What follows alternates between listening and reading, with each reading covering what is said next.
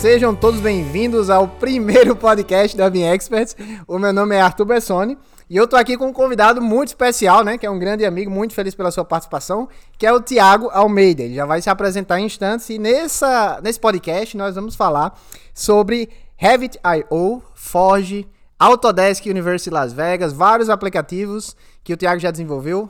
É, qual a lista aí, Tiago? Nossa Fácil, o que mais? Pig, Shed Builder. Onbox primeiro, depois Orça Fácil. Pig, não, Pig primeiro, depois Orça Fácil. Uh, Guardian. Então, o que é que acontece? Nosso objetivo nesse podcast é gerar valor para nossa comunidade envolvida com a indústria de AECO, ou seja, arquitetura, engenharia, construção e operação, mas não se limitando ao BIM, tá? Só que qualquer tecnologia que venha agregar valor para a nossa comunidade é super bem-vinda aqui nessa sessão e com certeza você tem muito a contribuir com isso, é, Tiago. E nesse podcast nós queremos identificar o que é que é óbvio para o Tiago Almeida, que já fez aí muita coisa nessa área, que não é para a maioria das pessoas que estão começando agora, que buscam seguir esse caminho profissional parecido com o que você está hoje. Então, para a gente começar esse podcast, vamos conversar um pouco sobre Primeiramente, quem é o Tiago Almeida? Putz, essa é a pergunta muito difícil de falar, cara. Eu vou te segurar o microfone, ok. É bem difícil de falar, mas se você for falar da minha, da minha trajetória, da minha carreira, basicamente eu comecei uh, como designer de produto. Eu fiz faculdade de design de produto, depois eu comecei a me especializar um pouco mais em engenharia civil, né, em arquitetura e depois engenharia civil.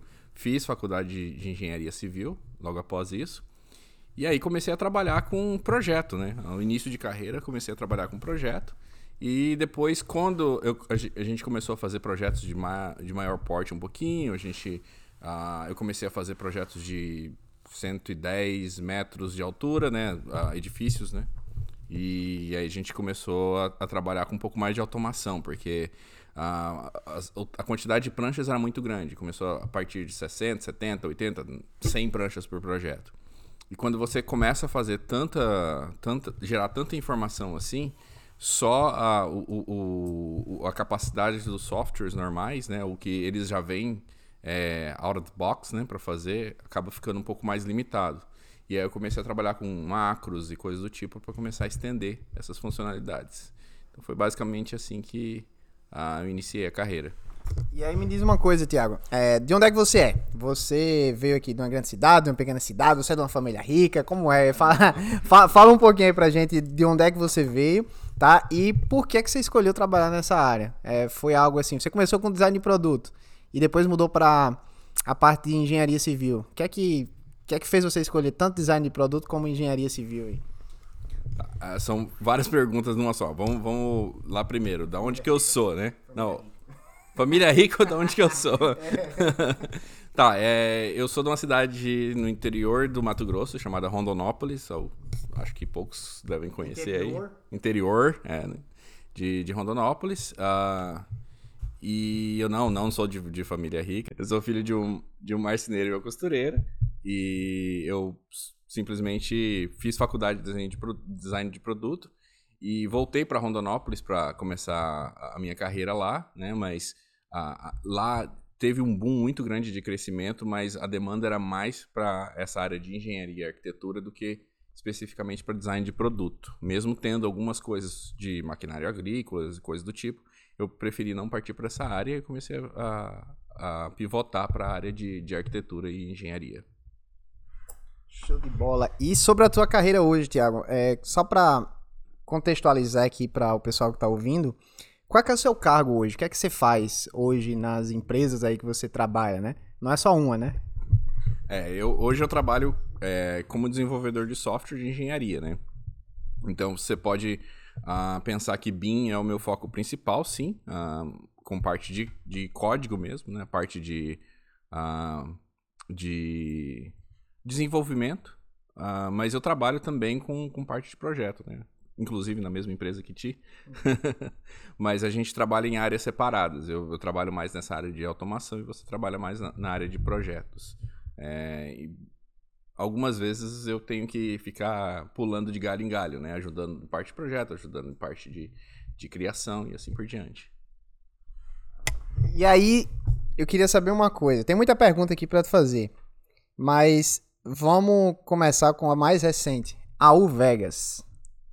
Tema bem legal, né? Como é que surgiu aí essa essa ideia de aplicar para o Vegas, de ser aprovado para o Vegas e o que é que você está achando aí de expectativas do desse evento? Vai ser o primeiro evento, né, que você vai participar do em Vegas também, né? Sim, na verdade é a primeira vez que eu vou para os Estados Unidos, né? Mas basicamente é, a gente teve a ideia de, de ir para a conferência, não uma conferência, mas um accelerator da Forge, que é Bom, agora eu vou ter que voltar um pouquinho e explicar o que é Forge, né? Então, basicamente, Forge, gente, é, é o que a Autodesk está fazendo agora, é, a, o movimento é, que a Autodesk está fazendo para mover todas as suas plataformas de projeto para a nuvem. Né? Não só de projeto, mas, enfim, toda, todo, todo o ecossistema Autodesk. É, eles estão procurando formas man, é, e maneiras de, de fazer com que isso seja acessível na nuvem. Então, você está movendo dos desktops para é, computação em nuvem mesmo. E, e, a Forge, ela, ela, ela abraça toda a gama de produtos da Autodesk, né? Cada vez mais produtos estão, sendo adicionados a ela. É, mas basicamente é isso, a computação na nuvem. E o Revit não está de fora. Então, existem formas de converter, conversão de arquivos, leituras de arquivos, é, visualização de arquivos na nuvem. É, quem utiliza o BIM 360 ou o A360, o próprio Viewer da Autodesk, é, que conhece né, essa parte, ele, ele converte, ele tem formas de conversão de arquivos que você consegue visualizar arquivos RVT na, nu, na, na, no seu browser, em qualquer dispositivo, né? Então a Forge é mais ou menos isso e a gente começou também a trabalhar com isso, começou a trabalhar é, em, uma, assim, em, em, soluções que atacam é, computação em nuvem. E a gente foi para esse evento, que é o Accelerator da Autodesk aqui em Sydney. E Uh, o pessoal de lá eu conheci, a gente conheceu o, Rahu, né? Que é um dos. Eu não sei falar esse nome. É, Rahu. Rahu. É, indiano. que é um, indiano. Que ele é um dos, um dos desenvolvedores do Revit, né? Ele, ele, por exemplo, ele trabalhou na. Quem, quem conhece o Dynamo ou conhece as possibilidades de de modelos adaptivos, ele que programou essa questão dos modelos adaptivos no Revit, ele que criou isso do zero, né? Apenas, né? Apenas, né? o cara é fraquinho. E, e aí, tanto ele quanto os outros, é, os outros é, mentores lá no, no Accelerator falaram, olha, é, é uma ideia interessante que vocês têm aqui, um produto interessante, e seria interessante vocês mostrarem para o mundo, né? Mostrarem o que vocês vêm fazendo aqui para o mundo. E aí a gente aplicou, falou, beleza, é, vamos colocar isso aí à prova, vamos aplicar para o Autodesk algo e a gente acabou sendo selecionado. Uh, e aí só para deixar mais, mais claro, é, sobre o, ainda o Forge, tá voltando ainda para a gente chegar em, em Vegas, né? O Forge seria então uma espécie de hub que conecta, consegue conectar todos esses programas para uma pessoa assim bem leiga. É, o que é que seria o, o Forge? Ele é acessível através de programação? Ele é um programa que eu instalo no meu computador? Ele é uma plataforma? Como é que funciona isso, Tiago? Se você puder falar mais. Ele é uma plataforma é, que nós, na, na, área de programação, a gente chama de API, né? Que é, que é basicamente Application Programming Interface, que é interface de, de programação uh, de aplicação, né? Basicamente é o seguinte... É, é uma forma com que computadores conversem com computadores, ou sistemas conversem com sistemas, né? Mas assim, é, isso é muito técnico. Então vamos tentar jogar uma parte mais é, para as pessoas que a maioria das pessoas que estão assistindo a gente provavelmente são engenheiros ou, ou arquitetos, né? Que não tem esse conhecimento específico na área de, de programação. Então, para simplificar, a gente pode falar que a Forge é como se fosse é, você tem o Excel no teu computador e você tem o, aqueles spreadsheets do Google que você consegue acessar online, você acessa no seu browser. Então, o que acontece é que a Autodesk está fazendo a mesma coisa que a Microsoft e que a Google fez antes. Pegar os softwares que antes rodavam no seu computador e jogar esses softwares para rodar na nuvem. Então você não não instala o, o, o, Forge, você simplesmente se comunica com ela a partir de programação. Então só programadores, digamos assim, têm acesso ao Forge. Mas, no final das contas, o usuário final vai se beneficiar disso porque mais e mais produtos, né, mais empresas vão se conectar com a Forge para é, utilizar tecnologias da Autodesk para criar suas soluções. Então você pode esperar daqui para frente é, mais soluções que integram com softwares Autodesk e nuvem. Então, seria seria possível usar o Revit, então, no caso, assim, na nuvem, sem ter o Revit instalado, por exemplo, o Revit num, num aparelho dex, é, web, ou então, através de um celular, por exemplo, ativar comandos do Revit, seria possível fazer isso com o Forge? Sim, é, eu tô parecendo um entrevistador, né? Porque eu tô segurando o microfone para você agora. Ele tá com o microfone só aqui, né? Mas vamos lá, a gente vai melhorando. É, sim e não. Porque assim, você não, você não acessa é, realmente o core do, do Revit, né? O que acontece é que a API do Revit fica disponível na nuvem. Então, o que você fazia com a API do Revit, agora você pode fazer é, com o Revit na nuvem. Você pode falar, olha só, é, cria esse, esse arquivo para mim. Ou, a partir desse arquivo, cria essas paredes para mim. Ou, enfim, você pode criar, editar arquivos pela nuvem, que antes não era possível. Você teria que ter o Revit rodando num computador é, e passar esses, esses comandos de API para aquele computador, né? E aí rodar. Mas hoje você simplesmente pode é, ter uma chave de API, uma chave de comunicação com Revit, e você pode falar de qualquer aparelho, realmente de qualquer aparelho, você pode falar, olha só, crie isso aqui para mim. Então, é, essa, essa é a grande mudança que está acontecendo. E aí, qual que seria, Tiago, a, a diferença, então, do, do Forge para o Revit I.O., ou então, como eles estão chamando também, Design Automation, né? Uhum. Você poderia falar um pouco mais sobre isso especificamente? Porque eu acho que tudo isso está tá envolvendo, assim, Vegas, né? Porque o que vai ser falado em Vegas, acho que envolve um pouquinho tudo isso. Mas para quem não sabe ainda, eu tô só querendo, assim, é, destrinchar um pouco esses caminhos, né? A gente já falou do Forge, que é esse hub aí que faz essa conexão. E o Tiago fez uma associação muito boa, levando em consideração aí a, o Excel com as planilhas do Google, né, que você consegue acessar isso de forma virtual, e inclusive no celular, no tablet, em qualquer lugar, não precisa instalar o programa mais. E aí, Foge e Revit.io. Você pode falar um pouco sobre o Revit.io agora pra gente? Sim, uh, o, o Revit... É in and out, né? É. Revit.io significa isso mesmo, é input, output, né? É entrada e saída de dados. Uh, esse era, na verdade, era o nome antigo né, da plataforma quando estava ainda em desenvolvimento. Agora eles já estão em beta, né? Você já pode é, acessar essas APIs, é, mas agora ele, eles mudaram o nome para Design Automation for Revit, né? Des, é, automação de, de projeto para Revit, basicamente, é, em português. E o, Design Automation, ele é, na verdade, um, um das plataformas que rodam dentro do Forge. Então, como eu disse antes, o Forge ele é todo o ecossistema da Autodesk que roda na nuvem, entendeu? Então, o Design Automation é, é para Revit é uma dessas plataformas, uma desses, desses, desses recursos que você pode acessar. Então, você tem outros recursos que, por exemplo, são é o Viewer, que é o mesmo que você acessa quando você abre o BIM 360 e vê os, os seus arquivos. Tem uh, o Model Management, tem o Document Management, são todos... O próprio BIM 360, né? É, o BIM 360 ele é feito em cima do Forge, né? Então, ele, ele, são, ele, ele utiliza o Forge para fazer os acessos ou as conversões de arquivos, ou as visualizações dos arquivos que ele necessita. Então, por exemplo, se você é, é programador, você poderia fazer um BIM 360 utilizando o Forge, por exemplo. Pô, legal, cara, legal.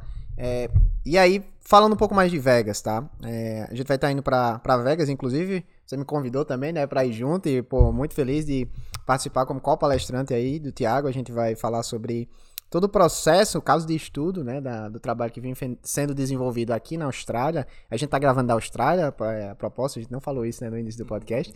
Estamos aqui na Austrália do Sul gravando esse podcast para vocês. E em Vegas, é, a gente vai estar tá apresentando lá todo esse trabalho que foi desenvolvido na Blackbird Industries, que é a empresa que nós trabalhamos aqui. É, você poderia falar de forma contextual, assim, o workflow é bem similar ao que a gente conversou ontem com o Deepak, né, que vai ser o nosso mentor.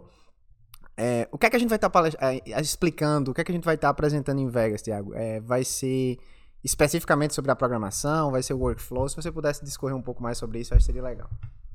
Olha, inicialmente eu queria, a gente aplicou, uh, até o meu texto inicial era mais é, mirando o público de desenvolvimento mesmo, né?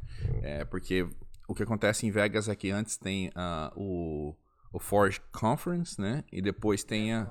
É, e depois tem a, tem a inicia o Vegas de verdade, né? O, o evento principal, como eles chamam. E a minha ideia inicial era aplicar pro, pro Forge Conference, né? É, mas aí acabou que o nosso, a nossa palestra foi movida para o evento principal. Ainda não sei porquê. Então vai, mudou um pouco o foco. Antes era, era mais parte de programação e agora se tornou algo mais para o público mesmo, para o público geral. Então a gente está tá tendo que é, fazer umas adaptações e uma, uma re uma pivotada, né? Na, na, na, ideia do, de como a gente vai foi muito produzir. Boa, foi muito boa a palestra, eles moveram para. Tava muito, muito bom o tema. Então, então a apresentação. Em linhas gerais, né? É, é, não, tudo bem então. Então, assim, vamos lá. É, qual era o problema, o grande problema que a gente tinha quando a gente chegou aqui na Austrália, na empresa? É, no, a gente tem dois, duas linhas principais de projeto lá na empresa. A gente tem os commercial buildings, né, que são os, as, os, digamos, as construções maiores, grandes, que tem é, escritórios, que tem áreas de estacionamento, que tem, enfim, tem toda uma. São projetos maiores e a gente comerciais maiores e a gente tem uh, os sheds, né, os galpões pequenos que são ou não tão pequenos, mas de, de certa forma eles são projetos mais rápidos, né? São materiais mais leves que se, se, são produzidos em larga escala né? E a empresa tem uma rotatividade gigante desses projetos, porque é, eles, eles são muito abundantes aqui na região, né? A gente até brinca que cada, cada australiano tem pelo menos um ou dois sheds, né? Um ou dois galpões em casa, eles, eles não... Garagens aqui, você vê... a maioria das garagens são galpões, né? É, pessoal aqui tem muito barco, então eles guardam os barcos nos galpões. Tratores, né? É, a gente tem dispensa no Brasil, né? Aqui eles têm sheds mesmo. É, Basicamente é isso. Então eles guardam tudo nesses sheds. Então tem uma rotatividade muito grande lá na empresa. E a gente estava com muito problema em relação a isso, porque a, a gente estava com três draftspersons, né? três é, desenhistas, e não dava conta da demanda, né? Porque a demanda era muito grande. E a, a, a, maior problema, como né, é sempre previsível né, em qualquer escritório de engenharia ou arquitetura, uh, é a informação. Falta informação em todo, todo, todo ponto do, do, do, do processo. E, e, a gente estava pensando em como resolver isso. A gente desenvolveu algumas soluções é, iniciais, alguns protótipos, né? E isso foi, foi tomando forma e acabou virando um produto interno da empresa, né? A gente... É, é, veio trabalhando em cima dele, melhorando, melhorando, e agora ele, ele é uma, uma solução de ponta a ponta, né? Da concepção até a fabricação. E, e, é isso que a gente vai basicamente apresentar em Vegas. E aí vem aquela parte de design paramétrico, né? Até chegar em generative design, que é o é. próximo passo aí, né? Só entrando nesse tema, é... será que você poderia falar pra gente a diferença de design paramétrico e design generativo? Tô pegando as perguntas bem chatas, né? Cara, você me pega assim desse jeito. Tá bom, vamos lá. é, bom, uh, o que a gente mais faz hoje em dia, é, quando a gente utiliza BIM, é design paramétrico. Ou seja, a gente tem uma série de parâmetros que gera modelos. E esses modelos são sempre ligados a esses parâmetros. É aquela velha história da porta que você edita a largura dela, a altura dela, ela atualiza todo, todo o resto para, é, digamos, fa fazer com que aquele modelo seja flexível, né? O, que você estiver trabalhando, aquele componente seja flexível. O, a diferença do, do parametric design para o generative design é que o generative design ele não é tão direto quanto o parametric. Ele não é, você você não tem Uh, por exemplo, quando você pede para algo generativo fazer uma casa, você não está estipulando diretamente os parâmetros para que ela seja gerada. Você está estipulando condições do ambiente e restrições. E aí o computador vai co-criar contigo aquela casa. Então, você pode imaginar, por exemplo, você, se vocês olharem no YouTube, por exemplo, tem alguns exemplos do Project Refinery da Autodesk, que é uma das soluções que eles, que eles é, estão trabalhando agora, que ainda é beta, né? É o, antigo, o antigo Project Fractal, né? Isso, isso, exatamente. Então, é, é, isso evoluiu, né? E hoje já está em, em beta. Ele roda é, como também uma extensão do, do Dynamo, mas basicamente a computação é toda feita na nuvem pelos, pelos servidores da Autodesk. E Basicamente, o, o, o que, que ele faz é, você estabelece, olha só, eu tenho aqui essas condições, né, para criar o meu edifício, certo? É, olha, essa é a, é a, largura do terreno, essa altura do terreno, isso aqui são, são os, as distâncias, os afastamentos que eu tenho, e eu tenho esse budget, por exemplo, que é né, o, o custo, orçamento. É, o, o, orçamento da, que, eu, que eu posso trabalhar, isso aqui custa tal. Então você vai, você vai colocando uma série de parâmetros para que o computador faça o quê? Ele gere uma série de interações com milhares de modelos para testar aquilo conforme as regras que você estipulou. Então ele vai falar assim: olha só, destes 10 mil modelos, 5 mil encaixam no que você pediu. Ou 4 mil encaixam no que você pediu. Ou eles encaixam com nível de segurança, ou, ou, por exemplo, eles, esses aqui são os melhores que eu encontrei. O próprio computador faz isso. E aí você vai refinando isso, você vai falando pro computador, olha, beleza, desses 3 mil modelos que você me mostrou, eu quero, assim, eu quero é, afunilar, eu quero filtrar pelos melhores nesses quesitos, nesses quesitos, nesses quesitos. E o computador vai gerando é, uma, uma série de outras interações e você vai interagindo com ele dessa forma até que você chegue em menos modelos que encaixam mais no, no seu escopo. Quando você está nesse, nesse, nessa ponta, aí você consegue começar a trabalhar com, olha, eu vou mudar o design aqui, eu vou mudar o design ali. Então, basicamente, a, a diferença do design generativo para o parâmetro de design é que é, o design generativo você trabalha com o computador para gerar uma série de modelos e você vai refinando esses modelos até você chegar na, na op nas opções melhores que te encaixam no seu escopo. É, eu vi alguma, alguns comentários, é, tem até um pessoal preocupado falando assim, ah, o que é que, o que, é que vai ser dos arquitetos, dos engenheiros agora? Porque você vai lá no programa, coloca né, as informações e aí o computador vai gerar para você. Só que na verdade não é, não é apenas gerar, né? Você precisa ter exatamente essa filtragem, que geralmente é o humano que vai ter as melhores condições de fazer isso. Você também tem essa mesma, esse mesmo pensamento, que assim, os arquitetos, os engenheiros, eles não vão é, desaparecer a talvez curto, médio prazo, mas eles vão ser menos requisitados nas tarefas manuais, que é ali de ficar criando né, vários modelos. Então, o computador que vai criar todos esses modelos para você e você vai meio que filtrar, você vai arrastar aqueles parâmetros, né, dizer, olha, eu quero agora uma, uma edificação que tem um custo 10% mais, mais baixo. E aí o próprio computador vai gerar esses novos modelos para te dar alguma solução para aquilo. Então, passa a ser um processo de co-criação. É isso? Isso, exatamente. O que acontece é o seguinte, é, como você mesmo disse, é, o processo não se passa a, a, ser só computacional. O computador faz a força bruta, digamos assim. Né? Ele faz a, uma, uma série de cálculos para chegar no melhor resultado. Mas quem manda mesmo sempre é o, o, o orquestrante, né? É o arquiteto ou o engenheiro ou o maestro que, que vai dominar esses parâmetros e vai dominar a forma com que o computador vai, vai gerar os seus resultados. Ela não substitui de forma nenhuma o ser humano nesse ponto, porque realmente ela precisa de, algum, de alguém para guiar para o melhor caminho.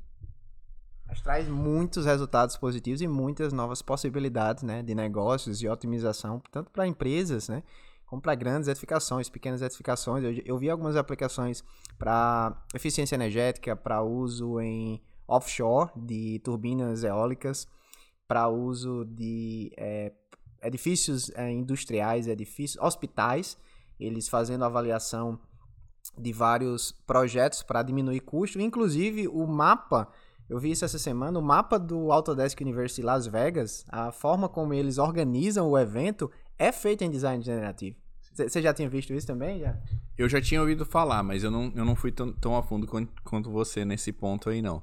Ah, mas é interessante, assim, falar nisso daí, porque, assim, se você considerar é, o que a gente é limitado a, a, raciocinar também, né, o ser humano, você tem uma série de concepções que você é, criou na sua, em toda a sua vida profissional ou na sua vida é, pessoal, e você utiliza toda essa carga para gerar, né, para gerar projetos, para gerar soluções e assim por diante.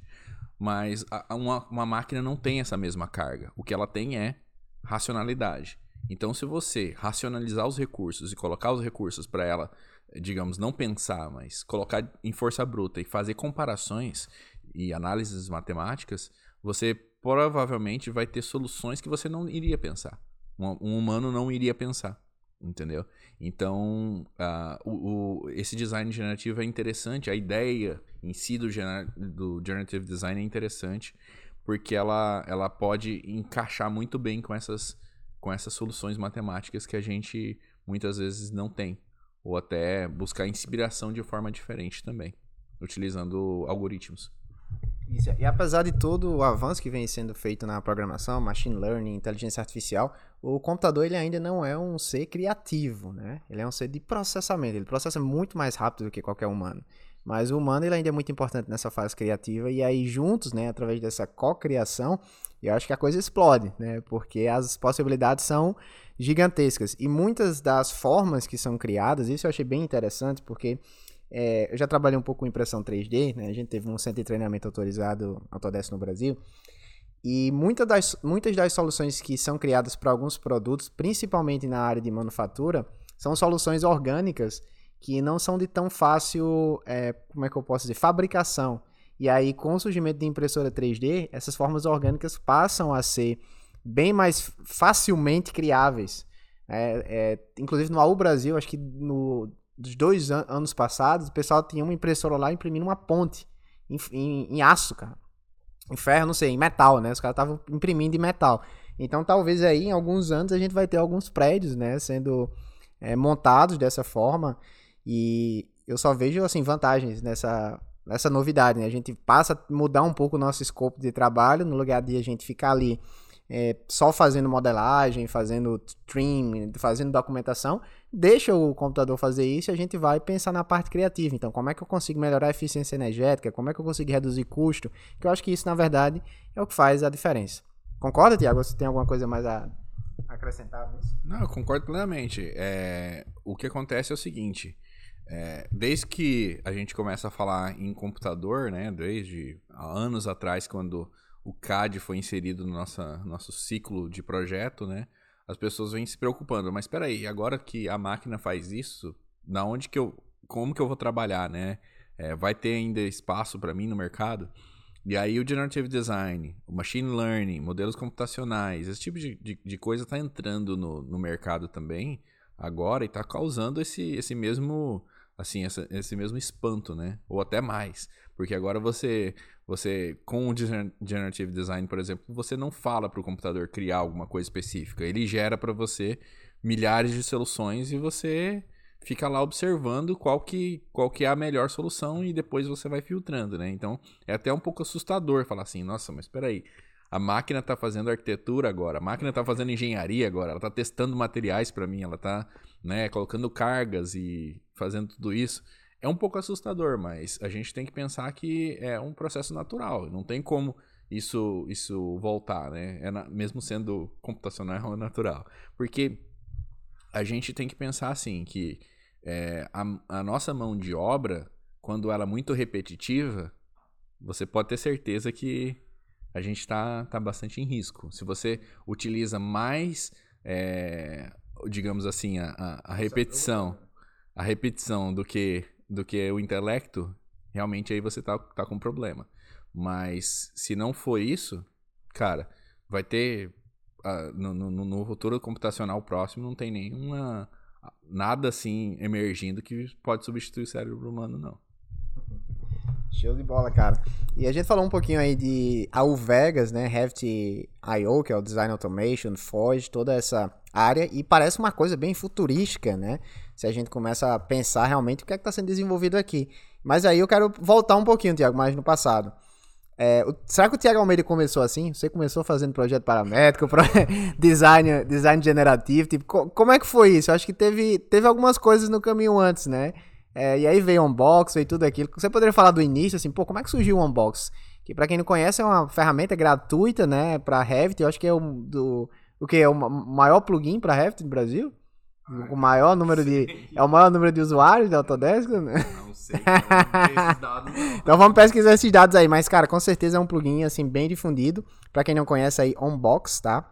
Pode entrar no site unboxdesign.com, é isso? .br. E lá vocês vão poder baixar esse plugin que faz muita coisa. Inclusive nós usamos aqui na Austrália também para fazer conversão de point clouds, né, para topografia no Revit. Tem várias outras funcionalidades, talude, tem coluna, mas eu vou deixar o pai da criança falar, né? Mas diz aí, é, voltando um pouquinho, a gente tá falando design generativo, design paramétrico, é uma coisa mais avançada. Mas será que você começou com isso? Caramba, eu tava tentando pular essa parte. Bom, quando eu come... vamos começar então quando eu é, iniciei a minha vida da engenharia, né? Porque se eu voltar muito também fica demais. Uh, eu comecei a trabalhar com VR. Isso foi em 2013. Realidade virtual. Realidade virtual, é. Aqueles óculos, né? De, de realidade virtual e tudo mais. Eu comecei a fazer isso para o mercado imobiliário, né? É, antes, até mesmo antes de me formar em, em engenharia civil. É. E eu comecei isso como extensão do que eu fazia na época, né? Que era é, que, basicamente visualizações para construtoras, né? Imagens é, 3D e tudo mais para as construtoras. E aí a gente começou a entrar nessa área de VR, começou a trabalhar com programação e tudo mais. E, e, e foi encaminhando muito bem. Só que aí, quando eu terminei engenharia, eu quis focar um pouco mais nessa parte de, de, de construção mesmo, de engenharia. E aí eu estava trabalhando já, eu já tinha alguns clientes nessa área, né, de, de, como, de construtoras, era mesmo campo de, de trabalho, né, eu já fazia, uh, eu já ajudava as equipes de projeto, né, em Revit, é, na época. E aí eu comecei, eu, o pessoal falou assim, olha, a gente tem um, tá com um prédio grande agora, que a gente vai precisar, assim, de uma, de uma velocidade muito grande para fazer aprovação e tudo mais. Eu já tinha os conhecimentos de engenharia, né? Então, aí eu já, já tava me formando, já estava no último ano de faculdade. e eu comecei a prestar serviço. Com VR, com realidade virtual, né? Sim, sim. Ainda trabalhando com realidade virtual. É, só que aí é, eles pediram para eu trabalhar mais nessa área, focar um pouco mais nessa área é, de engenharia para agilizar os processos, né? E era um prédio, assim, é, para Rondonópolis, né? na época, um, até hoje, é um edifício bastante grande, 110 metros de, de altura. Ele era, assim, eu não lembro exatamente quantos metros quadrados, mas era algo em torno de 35 mil metros quadrados de construção. E aí a gente começou, a gente tinha que fazer, enfim, era um, um terreno bastante grande, 10 mil metros quadrados, precisava é, de vários, uh, são três níveis de, de estacionamentos, de subsolo, enfim, é um projeto bastante complexo que precisava de uma atenção muito grande, né? Deu, sei lá, 100 pranchas de projeto de prefeitura. Foi, foi bastante grande. E aí a gente precisou automatizar os processos. A gente girou 11 modelos de estrutura, por exemplo, né? no TQS. Vai e volta para o Revit, né? É, não, sim, porque qualquer coisa que, que, que, você mexe num projeto desse, a diferença dá 2 milhões para cima ou para baixo, né, de reais. Então é coisa besta mesmo, uma mudança às vezes, sei lá, no tamanho do apartamento, coisa do tipo. Então, assim, é, foi um trabalho muito intenso, né? De, de ir para frente, para trás, mudar projeto e aqui e ali. E aí o Unbox surgiu nisso, surgiu nessa necessidade de automação, né? De fazer com que o modelo do TQS é, e o modelo do Revit se conversem um pouco melhor. A gente usou sim o plugin do, da TQS, mas ainda precisava de, uma, de acelerar mais a modelagem, né? Da compatibilização, fazer. Inclusive, a gente nesse projeto tem vários jardins, vários níveis diferentes que aí a gente começou a. Porque a gente fazia muito, e voltava muito, né? Então fazer isso manual era muito, muito penoso. E aí eu comecei a fazer essas rotinas de programação, né? Eu fiz várias macros, né? É, para agilizar esse processo.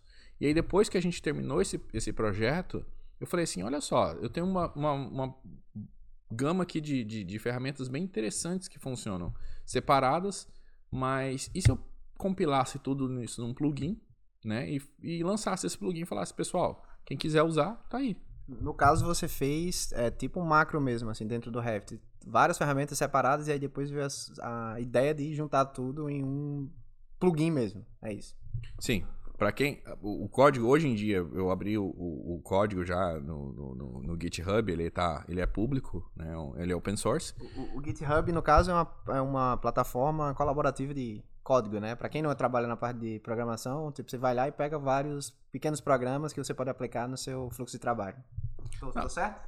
Quase, quase, porque pequenos programas é, é, é não exatamente. Tem, tem, tem, de tudo, né? Tem de tudo. Se você for lá no, no, no GitHub, por exemplo, o Linux está lá. É o, é, o, é o repositório maior que existe no mundo. É, tá lá. Então, assim. Mas basicamente é isso. É, é, um, é uma forma com que os programadores se colaboram. Né? Então todo o código tá lá, de, que quem né, abriu o código e depositou lá, a gente chama de repositório. Então você pode, por exemplo, o Onbox ele está lá. Então você pode pegar o código do Onbox e baixar na sua máquina e fazer edições no código e compilar ele de novo. Ele vai virar o, o, o, o, Onbox de novo e você pode editá-lo, digamos assim. Né? Então uh, o que acontece foi que eu, eu movi isso é, para um plugin, criei o plugin e coloquei o plugin é, de forma gratuita, né? Todo mundo é, que, que, que, conhece, que, que, que, baixou sabe, é um plugin totalmente gratuito. E agora ele é também open source, então você pode ir lá fazer alterações no código. E se você achar que aquela alteração vale a pena é, ser distribuída de volta para as pessoas, você pode até pedir para mim, né, no pull request que eles chamam, né? Que é, digamos assim, olha só, eu fiz uma alteração no seu código, quer, quer implementar isso no código oficial? E aí você pode é, colaborar, digamos assim. É uma pl plataforma colaborativa para programadores. Então, foi assim que, que, que, ele acabou sendo movido também para essa, essa plataforma. Só uma pergunta antes de começar, é, continuar falando né, desse projeto. Quando você estava fazendo essa, todo esse processo de criação de, de aplicativo, né, de pequenas ferramentas de que depois se tornou uma box, você ainda estava trabalhando com realidade virtual nesse tempo ou você deu uma pausa para isso? E o que é que você usava nesse tempo? Era o quê? 3ds Max? Você usava Lumion? O que é que você usava de programa, assim, se pudesse citar? Ai, meu Deus. usava o 3D Max e... Você gostava? Odiava aquilo. Odi... Pelo amor de Deus. Uma, uma, uma, pergunta ainda, tá? Eu tô perguntando muito. Quantos HDs você já, já teve com 3ds Max? Perdi a conta. Isso não... isso não... Tá- muito. Não, isso é ridículo, porque assim, a, a, a gente brinca que projetos de, de Revit são grandes, né? Quando você falar isso, eu vou dar risada de você, porque um projeto de, de, de 3D Max de um edifício vai ter, sei lá, pode ter 10, 15, 20, 40 gigas, dependendo do, do que você estiver trabalhando, porque tem vídeo, edição de vídeo, você salva as imagens frame por frame, enfim, é um... Enfim, você tem que ter uma, uma, uma, uma Paciência. Nossa, paciência e você tem que investir muito de volta em hardware também. Eu cheguei a ter 11 computadores rodando né, no meu escritório, só para renderizar e tudo mais, né? Então, eu não, não tenho. E quantos ar-condicionados? É, você tem, é, tem que deixar o ar-condicionado ligado 24 horas, né? Se, se os computadores estão ligados, tem que ficar, porque senão você não, não aguenta nem entrar naquele quarto de tão quente que fica, né? 11 computadores ligados usando o processador a 100%, imagina mas não tenho vontade de voltar para aquela época. Foi, é muito, foi muito bom ter, ter parado de trabalhar com isso, porque realmente, assim, era, era, era muito. É bastante estressante. Mas, assim, nessa época, como já respondendo aquela sua pergunta, eu parei de trabalhar com isso porque eu já acabei ficando muito focado nessa parte de programação, né? É, algumas empresas me chamaram para né, começar a trabalhar com isso para né, criar apli pequenas aplicações e tal. E aí foi quando eu comecei a minha carreira é, nessa parte de programação mesmo. Né? E aí, desde lá, você meio que deu uma pausa em VR, né? Pulou disso e começou a trabalhar é, só com programação, no caso. Sim, na verdade, quando eu trabalhava com VR mesmo, eu trabalhava bastante com programação também, porque eu, a gente utilizava o Unreal, né? E a gente fazia todo, toda a parte inter, de interação com o ambiente e tudo mais, a gente fazia é, em programação também. Mas aí sim, depois disso eu, eu parei de, de, trabalhar e, com essa área e fui é, diretamente trabalhar com. com é, comecei a fazer freelances para empresas fora do país, né? Para trabalhar com essa área. Foi aí que a, que a, gente conheceu o nosso, o nosso empregador hoje, né? Que ele estava procurando alguém para trabalhar, para fazer alguma forma de automação nos processos deles, né? É, daqui da Austrália, eles entraram em contato comigo. E quando eu analisei a, toda a situação envol que envolvia aquele projeto, aquele trabalho, eu falei: olha, é uma situação mixa, né? Você não precisa só de alguém para automatizar uh, os seus processos, você precisa de alguém para que crie um workflow de pessoas também, né?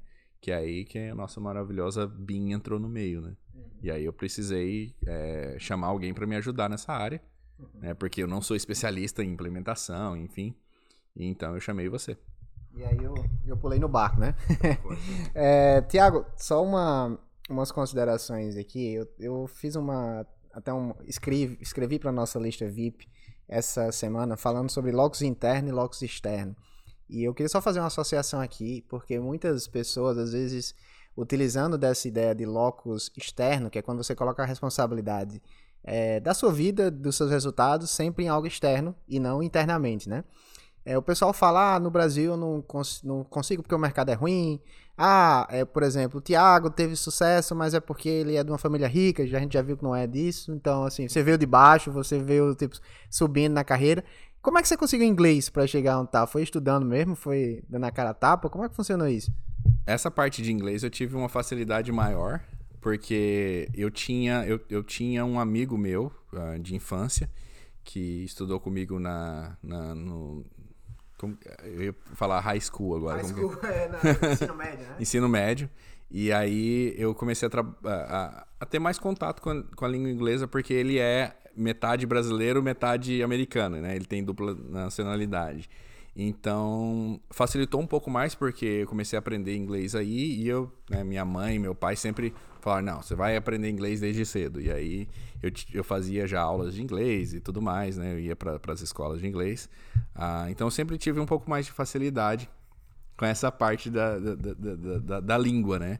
Mas eu nunca tinha utilizado isso de forma assim bastante efetiva, né? Eu comecei é, a utilizar isso quando eu comecei a, a, procurar trabalhos fora do país mesmo e comecei a fazer networking lá fora. O, o primeiro trabalho, você, você sentiu um pouco meio ansioso assim na primeira conversa com eles ou você já estava mais tranquilo? Assim, o primeiro contato com os, não sei, americanos, no caso, né? Cara, nem me fala. O primeiro contato com um americano assim mesmo, é, no caso, né? Fora é, as pessoas que falavam português também, foi é, assim, assim. Eu tive outros contatos, mas assim, o, o, contato mais desesperador mesmo foi quando eu tive que fazer a entrevista de, do meu TCC, é, que eu fiz contato com as pessoas de fora e a pessoa que primeiro me respondeu é, para falar sobre o que eu queria, né, fazer a entrevista do meu TCC, foi um americano. E aí ele falou: Não, vamos fazer uma entrevista então, que eu já passo todas as informações que você precisa. E aí imagina, né? Foi, foi aquela loucura, né? Eu, eu falei, cara, eu não vou conseguir, eu não vou conseguir. Mas aí no, no final eu, tipo, dei uma estudada antes, gaguejei pra caramba, fiquei vermelho igual um pimentão. Mas no final das contas deu certo, funcionou. E aí, depois que, que passou aquela primeira, né, aquele primeiro trauma, aquele primeiro, aquela primeira dificuldade, assim, inicial, é, ficou mais, mais fácil depois, né? Aí já, já nas, nas outras é, interações com clientes e tal, eu já eu já estava um pouco mais calmo para fazer essas interações. Porque assim, é diferente também se você vai conversar com uma pessoa e essa pessoa, ela você não precisa vender nada para ela, né? Você não precisa é, se portar de uma forma que você. Não, essa pessoa vai me avaliar, digamos assim. É, uma, é um pouco mais fácil. Quando você está vendendo um produto ou um serviço, ou você mesmo nesse caso, é que você está vendendo seu serviço, é, é bastante assim desesperador na primeira vez, mas é aquela coisa, você tem que ter esse tipo de desafio para progredir mesmo. Você fica, acho bem ansioso, né? Pelo menos comigo foi assim. Eu falo isso porque muita gente acha que assim, a gente já nasce pronto, né? ah, o cara tem dom, tá? Eu acho que não, acho que é mais esforço. E tem algo que eu sempre gosto de falar que é o seguinte: é, a gente precisa ser constante é, antes de ser excelente, né? Então é a questão de colocar a cara tapa e lá e a primeira não vai ser a melhor, mas a gente tem que tentar. E muita gente fica bloqueado por isso, porque ele às vezes não tenta, não, não comete erros e acaba que ele nunca vai criar essa constância para buscar excelência. Ele já quer ser é, o melhor no primeiro dia. E tem um cara que eu sigo muito, o Érico Rocha, que ele fala muito sobre isso, tá? Por isso que eu quis trazer essa associação. É, porque o objetivo aqui inicial, como eu falei, é tentar entender aqui o que é, que é óbvio para o Thiago, que não é para algumas outras pessoas, né, que está começando. E eu avaliei algumas coisas aqui só para comentar. É, primeiro, adaptação, né, Thiago? Você viu que você mudou de curso, cara. Você começou num curso e você se adaptou. Você não ficou esperando, né, aquele marketing da esperança, que algumas pessoas se formam e ficam ali esperando que alguém vá lá contratar elas. E você foi lá e correu atrás. Ah, cara, não tá dando certo aqui, vamos fazer outra coisa. E aí você fez outro curso e nesse outro curso acabou também se adaptando para a parte de programação, que não é uma área específica da engenharia, né? Tipo, a gente não só faz isso, né? Tem um pouco de, de programação, mas é muito pouco, acredito eu. Você é um cara também que veio de baixo, você não veio de, de cima.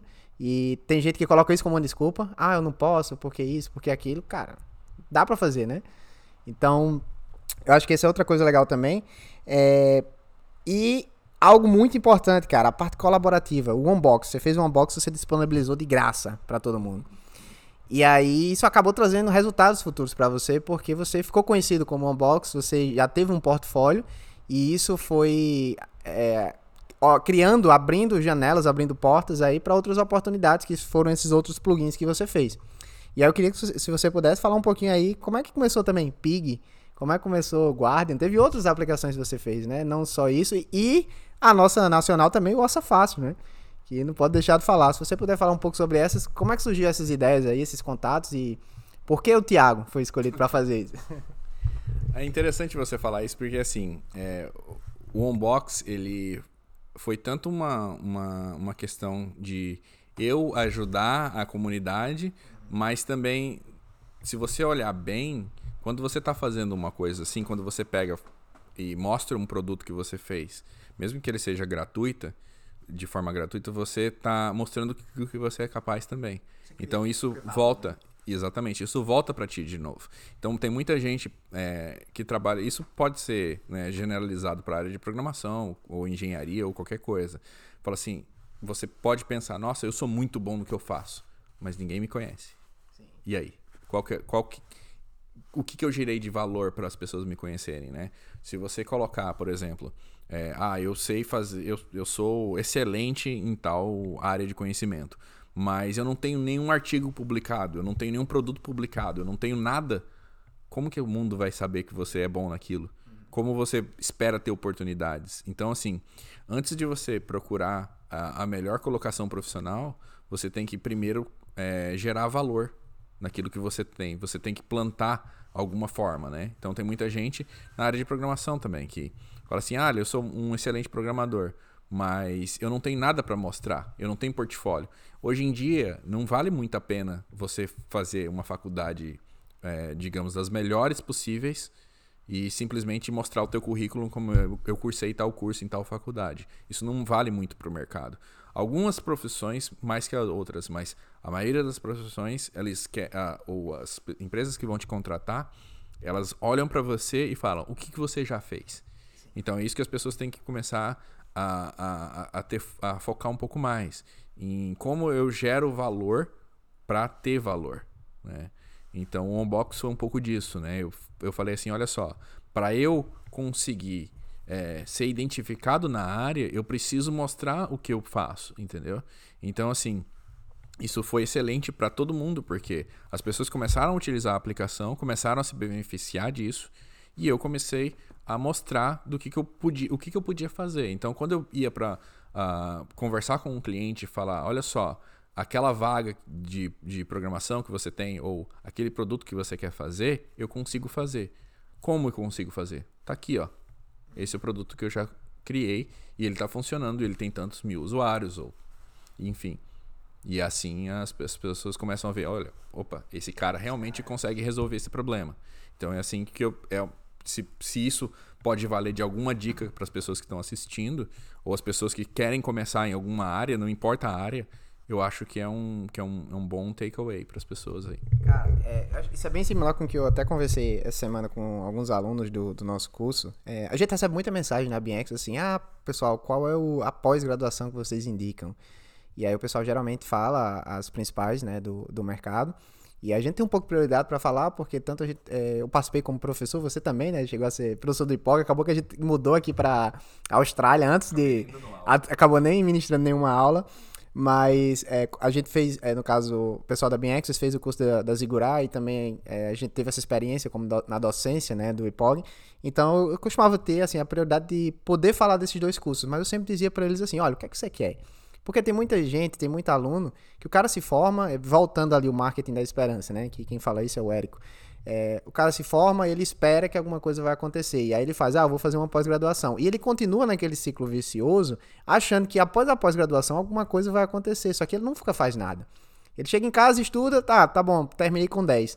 Mas você não tem portfólio, você não tem nada. É exatamente o que você falou. Como é que você vai provar para o um mercado que você tem alguma coisa? Então, eu sempre digo o seguinte: se você quer seguir a, a carreira acadêmica, ok, isso aí é, é perfeito. Aí realmente, faça mestrado, faça doutorado. Só que, se você quer seguir uma carreira profissional, não é suficiente ter um, um curso. Porque você só vai ser mais uma pessoa com diploma na mão. Pode ser de Harvard, mas se você não souber fazer nada, a, a probabilidade que você vai ser contratado é muito menor. E aí, às vezes, as pessoas ficam frustradas, porque vê um cara assim, ah, esse cara na, na universidade era meio que assim, entre aspas, né? Era vagabundo e tal, e agora tá em tal canto. Só que o cara fazia, o cara se encontrava com clientes, ele, tipo, vendia o serviço dele, ele acaba criando um portfólio e por isso ele é contratado. Então não adianta a gente ser muito bom, realmente, se a gente não mostrar isso para o mundo. E a gente trabalha muito isso no BIM da implantação à venda, né? Que é o nosso curso. Mas a ideia é exatamente essa: é mostrar o que você pode fazer ao mundo. E eu acho que portfólio é muito melhor do que currículo para isso. Você concorda nessa perspectiva? Não, com certeza. Assim, é, até adicionando na, na, área acadêmica, se a pessoa quer seguir uma área acadêmica, tá lá acima. Também, né? Se ele não publicar artigo, se ele não tiver nada na, na, no, no, background dele para mostrar o que, que ele faz, também não vai ser o suficiente para ele. Então, isso vale tanto para o, o mercado convencional, por assim dizer, quanto para a carreira acadêmica também.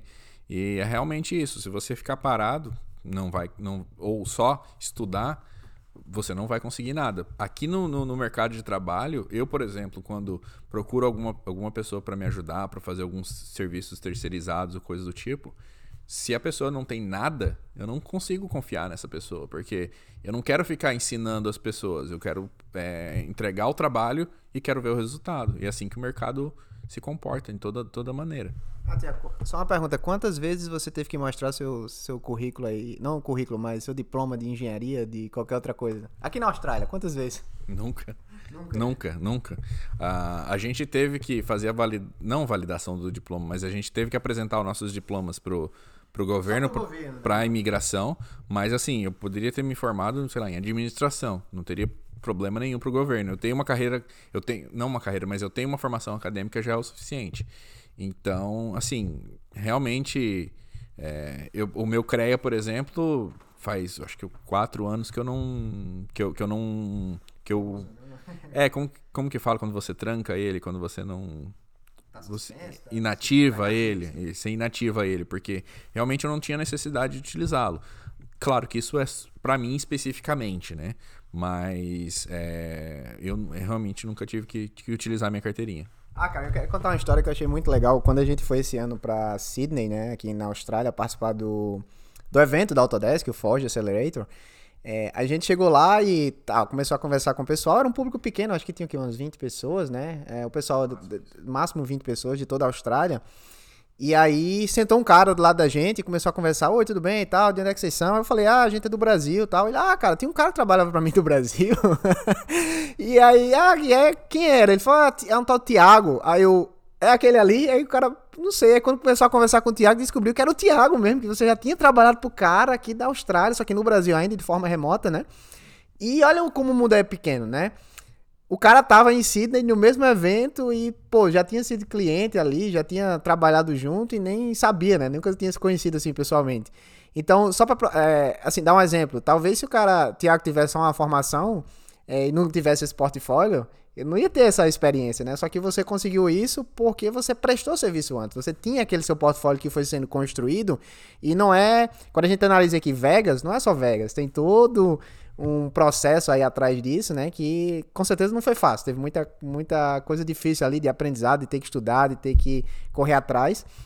Muito, muito de forma é, sozinha também, né? o famoso Forever Alone, né? Estudando ali entre quatro paredes. E eu achei muito interessante essa, esse episódio, né? Eu falei, pô, como assim, cara? A gente tá na Austrália, no outro lado do mundo, num evento extremamente específico, e aí encontra um cliente, quer dizer, um, um, o Thiago, né? Trabalhou com esse cara junto. Então achei muito legal isso. E aí, só para fazer, finalizar essa associação, que, assim, na minha visão, para o mercado de trabalho, eu acho que é o que o Thiago falou aqui também, a questão de criar portfólio, de você ter ali uma série de serviços que você já prestou, eu acredito que seja mais importante do que ter um currículo com é, vários certificados de tantas horas no curso A, B ou C. Então a gente tenta sempre buscar muito isso. Né?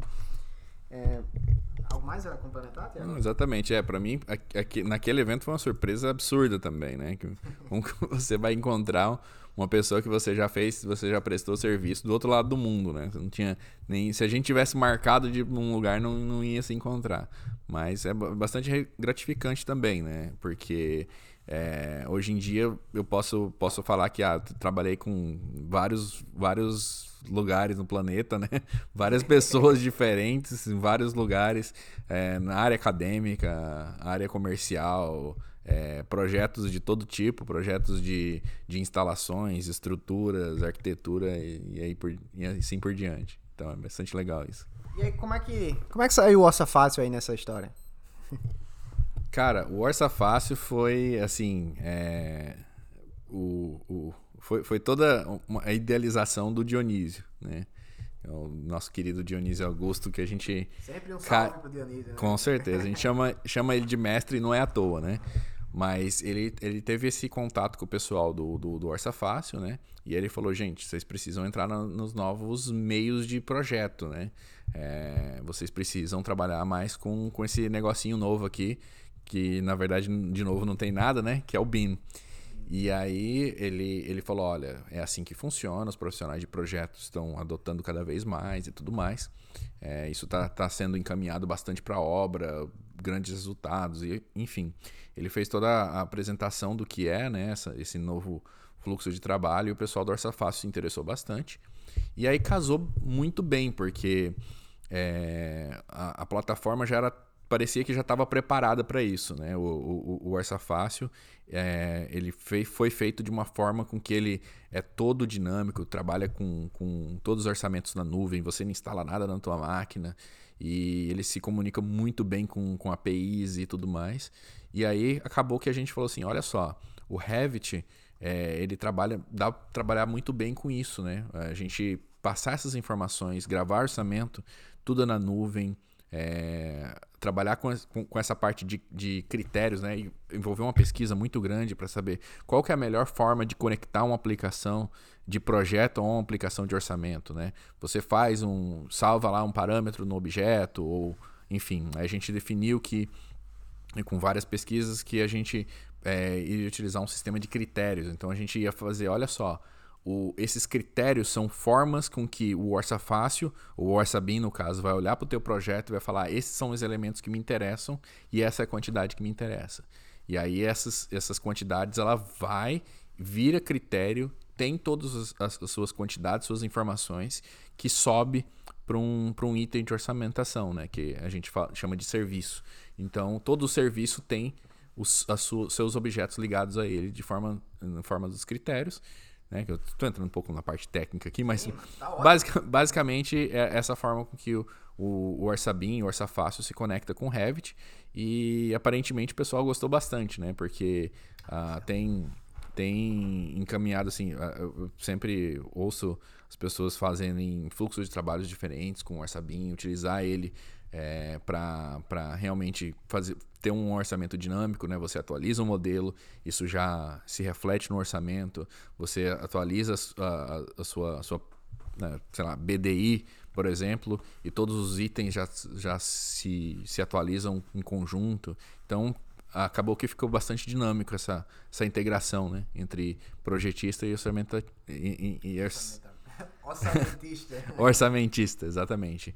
E aí é isso. Basicamente, agora a gente. Uh, o que a gente pensa é que o Orsabim ele veio para é, adicionar uma nova disciplina no BIM, né? Uma, que é o orçamento, na verdade. Então, você tinha é, arquitetos, engenheiros e tudo mais trabalhando num canto e os orçamentistas trabalhando em outro, né? Você via, ah, quando a gente terminar aqui, você pega o seu, você começa a fazer o seu, né? Mas agora, agora meio que misturou isso. Então, enquanto o, o, o arquiteto está trabalhando no projeto de arquitetura, você consegue inserir o orçamento nesse, nesse fluxo, né? E até mesmo o próprio arquiteto consegue trabalhar com orçamentação também, utilizando o Orçabim.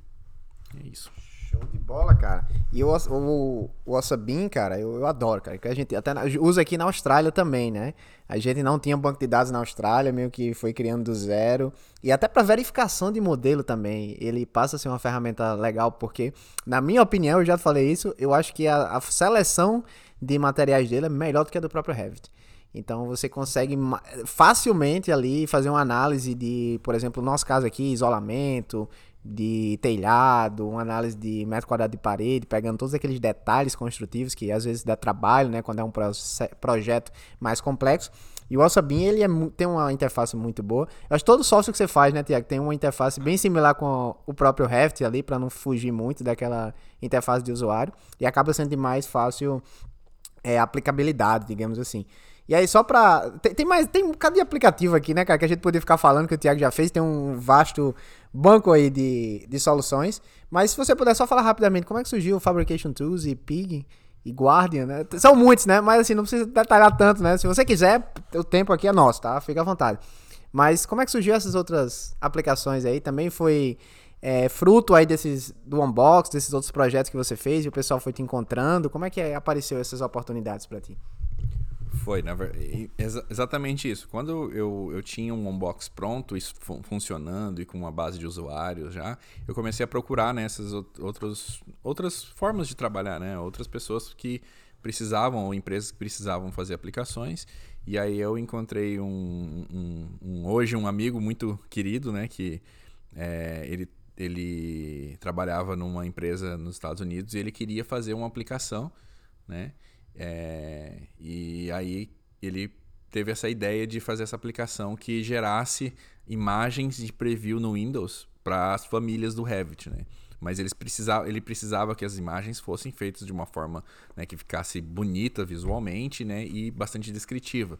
Porque quem trabalha com muitas famílias no, no Revit sabe que você salva a família, às vezes vem só a planta baixa, às vezes tem um monte de, de linha de referência e não sei o que e tal. E aí você olha para aquele preview, no Windows e você fala, cara, o que, que é isso? Eu não sei nem o que, que é isso. Só um detalhe, na primeira vez que você me falou desse programa, eu fiquei imaginando assim, pô, quem é que compraria um programa só para ajeitar a família? Só que quando a gente começa a trabalhar com um volume muito grande de dados, empresas maiores, que qualquer detalhe ali afeta muito a produção, cara, é, é uma solução muito legal. E vale muito a pena, acho que o custo-benefício do Pig, né? É justamente isso. O Pig ele, ele é uma aplicação básica, ele vem para resolver só um problema que é esse mesmo. Só que você olhar para esse problema numa, de, uma, de uma perspectiva de um administrador, quando você tem, é, vamos lá, 100 usuários na sua empresa, é, utilizando o Revit ou utilizando é, plataformas de projeto, e essas pessoas estão modificando as, as, famílias, elas estão abrindo as famílias, elas estão né, fazendo essas interações e tudo mais. Quando você não tem uma comunicação, você. Bom, essa, essa é, a, é, esse é o pior, pior problema, né? Do, de, de qualquer fluxo de trabalho, comunicação. Então o PIG ajuda muito nessa parte de, de, da comunicação mesmo. O que, que aquilo representa, né? Então quando você tem, sei lá, é, um, um, 200 famílias, tudo bem, tá tranquilo. Agora quando você tem 10 mil, 15 mil, 20 mil, se torna um problema muito rápido, escala muito rápido. Então o Pig veio para resolver exatamente e especificamente esse problema. Ah, aí depois a gente começou a trabalhar no, a mesma pessoa. É, ele, ele, a partir do momento que o Pig começou a vender, começou a, a encaminhar, ele se animou bastante. e aí a gente começou a trabalhar numa, numa plataforma chamada Guardian, que é mais pro, pro, pro, pro, pro, pro público corporativo mesmo que é uma forma de proteger. É tudo, tudo nessa parte de gerenciamento, sabe? É, tanto o Pig quanto o Guardian. Eu gosto. É, ele, é ele é focado em limpeza das famílias, limpeza do teu projeto. Então, quando você, por exemplo, explode um modelo no, de, de CAD no teu projeto, vira uma bagunça, né? Gera, gera um monte de line types e tudo mais.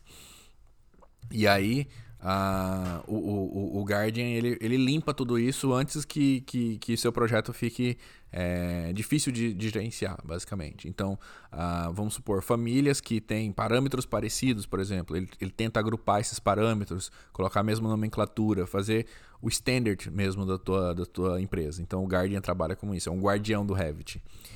É. E, e de, depois a gente trabalhou com, com Orça Fácil, né? E depois, que a gente já comentou, e aí veio o Fabrication Tools for Revit, que é uma outra empresa dos Estados Unidos que tinha um funcionário, o, o, o, o BIM líder deles, é, é muito amigo do, do, do, do, dono do, do Pig do Guardian, né? Ele falou, olha, é, você está precisando dessa solução, é, talvez o Thiago possa te ajudar nessa parte. Portfólio de novo, né? Mais portfólio de novo, portfólio de novo. Outro, né? Exatamente. E aí, de, a partir do momento que eu comecei a trabalhar no, no Fabrication Tools, eu tra trabalhava já com a Blackbird e tudo mais, acabou que eu sozinho não conseguia fazer tudo. E aí eu comecei a expandir um pouco mais. Aí chamei o Eduardo e o, Rafael, que são hoje são meus é, meus é, colaboradores, aprendizes e tudo mais.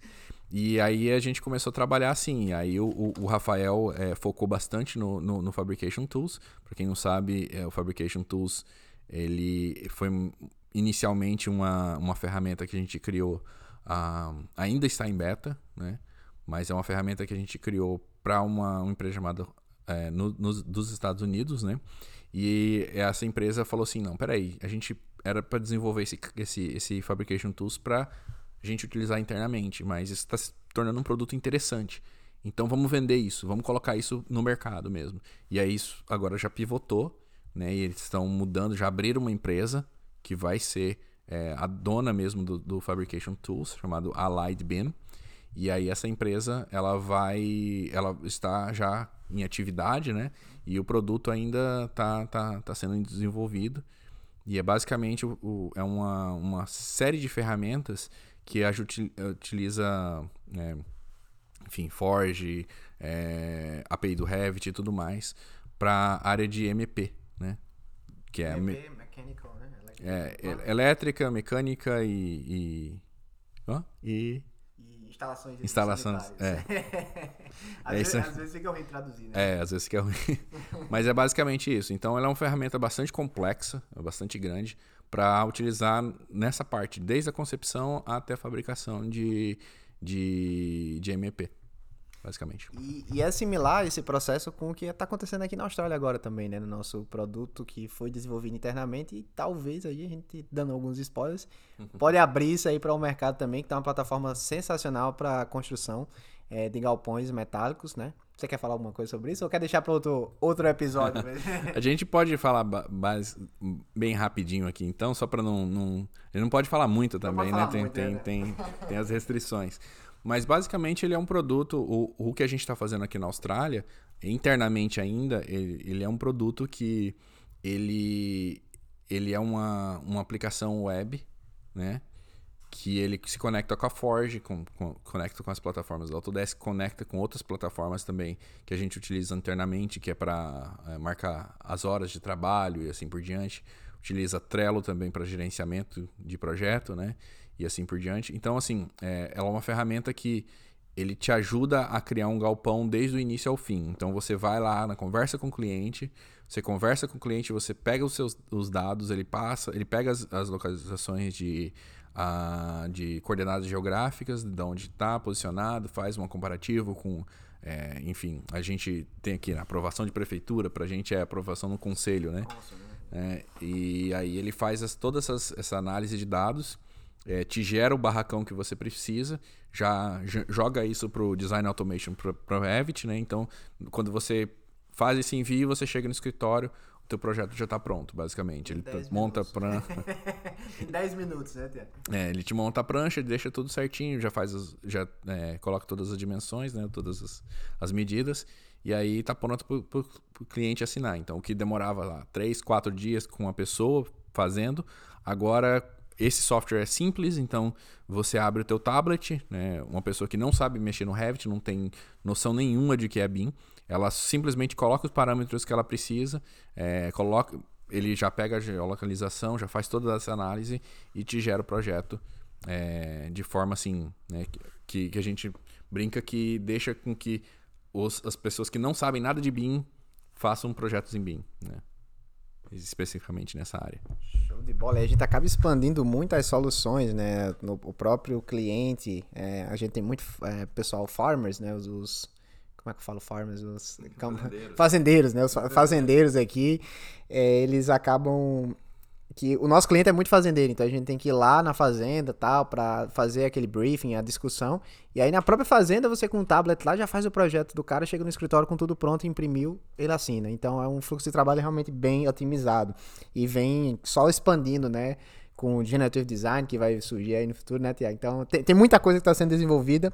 A gente poderia passar horas aqui falando, né, Tiago? Tem muita coisa. A gente ainda procrastinou demais, que eu- às vezes eu falo para Tiago, cara, essa conversa que a gente tá tendo aqui já devia ser um podcast, que a gente volta todo dia da empresa, né, dirigindo e conversando sobre diversos temas. E aí hoje a gente conseguiu parar para fazer essa gravação. Então, primeiramente eu queria te agradecer demais por participar, né, esse nosso primeiro podcast aí da Bean Experts com sua presença ilustre. Mas antes de te liberar, eu tenho só algumas perguntas rápidas, tá? É, para você é tipo pergunta na lata, é pergunta uma resposta, tá? Cara, parece programa da Xuxa agora. Programa da Xuxa, vamos lá. É, um livro. Ah, ah, eu vou falar o que eu tô, tô, tô lendo agora, Generative Design. Generative Design, ok. É, uma inspiração. Meu pai, claro. Meu pai e minha mãe. É, tem muita gente entra em contato com a gente é, falando o seguinte, cara, eu quero automatizar meus processos BIM. Já foi uma pergunta até na- em outras semanas BIM Experts, né, que a gente chegou a responder em alguns stories lá no Instagram, mas de forma aberta aqui para o pessoal desse podcast. Que linguagem de programação eu devo usar se eu quero fazer otimizações em BIM? Cara, difícil. Depende do programa. Revit, Dynamo. Pronto, na lata. Não precisa, né, de... É, não precisa aprender uma linguagem, vai para Dynamo. Ah, se você trabalha com. Se você não trabalha com, com, com, com Dynamo, você trabalha com, sei lá, é, ArchiCAD, por exemplo. C, C. E aí depende. Só procura a linguagem que trabalha com. É. Só- não começa. Não começa. Mas assim, basicamente, você procura a linguagem que mais. é, que, que se integra com o programa que você utiliza. Basicamente isso. Se você não, não trabalha com nenhum software BIM, JavaScript. Que, tá- que é o software, que é a linguagem de programação mais utilizada no mundo, basicamente. Mas assim, depende do, do que você vai trabalhar, é isso. Agora, quem. A maioria das pessoas trabalham com Revit. Dynamo. Não precisa aprender uma linguagem de programação. Usa Dynamo, linguagem visual, que é mais até mais fácil de aprender, né? E resolve o problema, né? Mais fácil, mais intuitiva. Tá, e a última é o seguinte. É, que dica você daria pra quem quer chegar onde você chegou hoje, tá? Pensando aí em toda a sua trajetória, o cara que saiu de Rondonópolis pra trabalhar pro mundo aí, criar várias soluções para o mercado, palestrar em Vegas, trabalho no exterior. A gente já fez até live de trabalho no exterior, não é? É, Dá pra fazer até um podcast só sobre isso, né?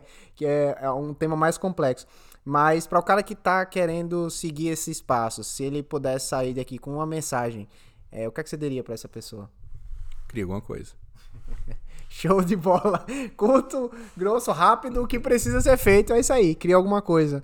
Então é isso. Voltando àquela, ide- àquela discussão que a gente teve de academia versus portfólio, né, cara? Então, no lugar de você buscar só currículo, cria alguma coisa. E aí você vai criando uma atrás da outra até e evoluindo.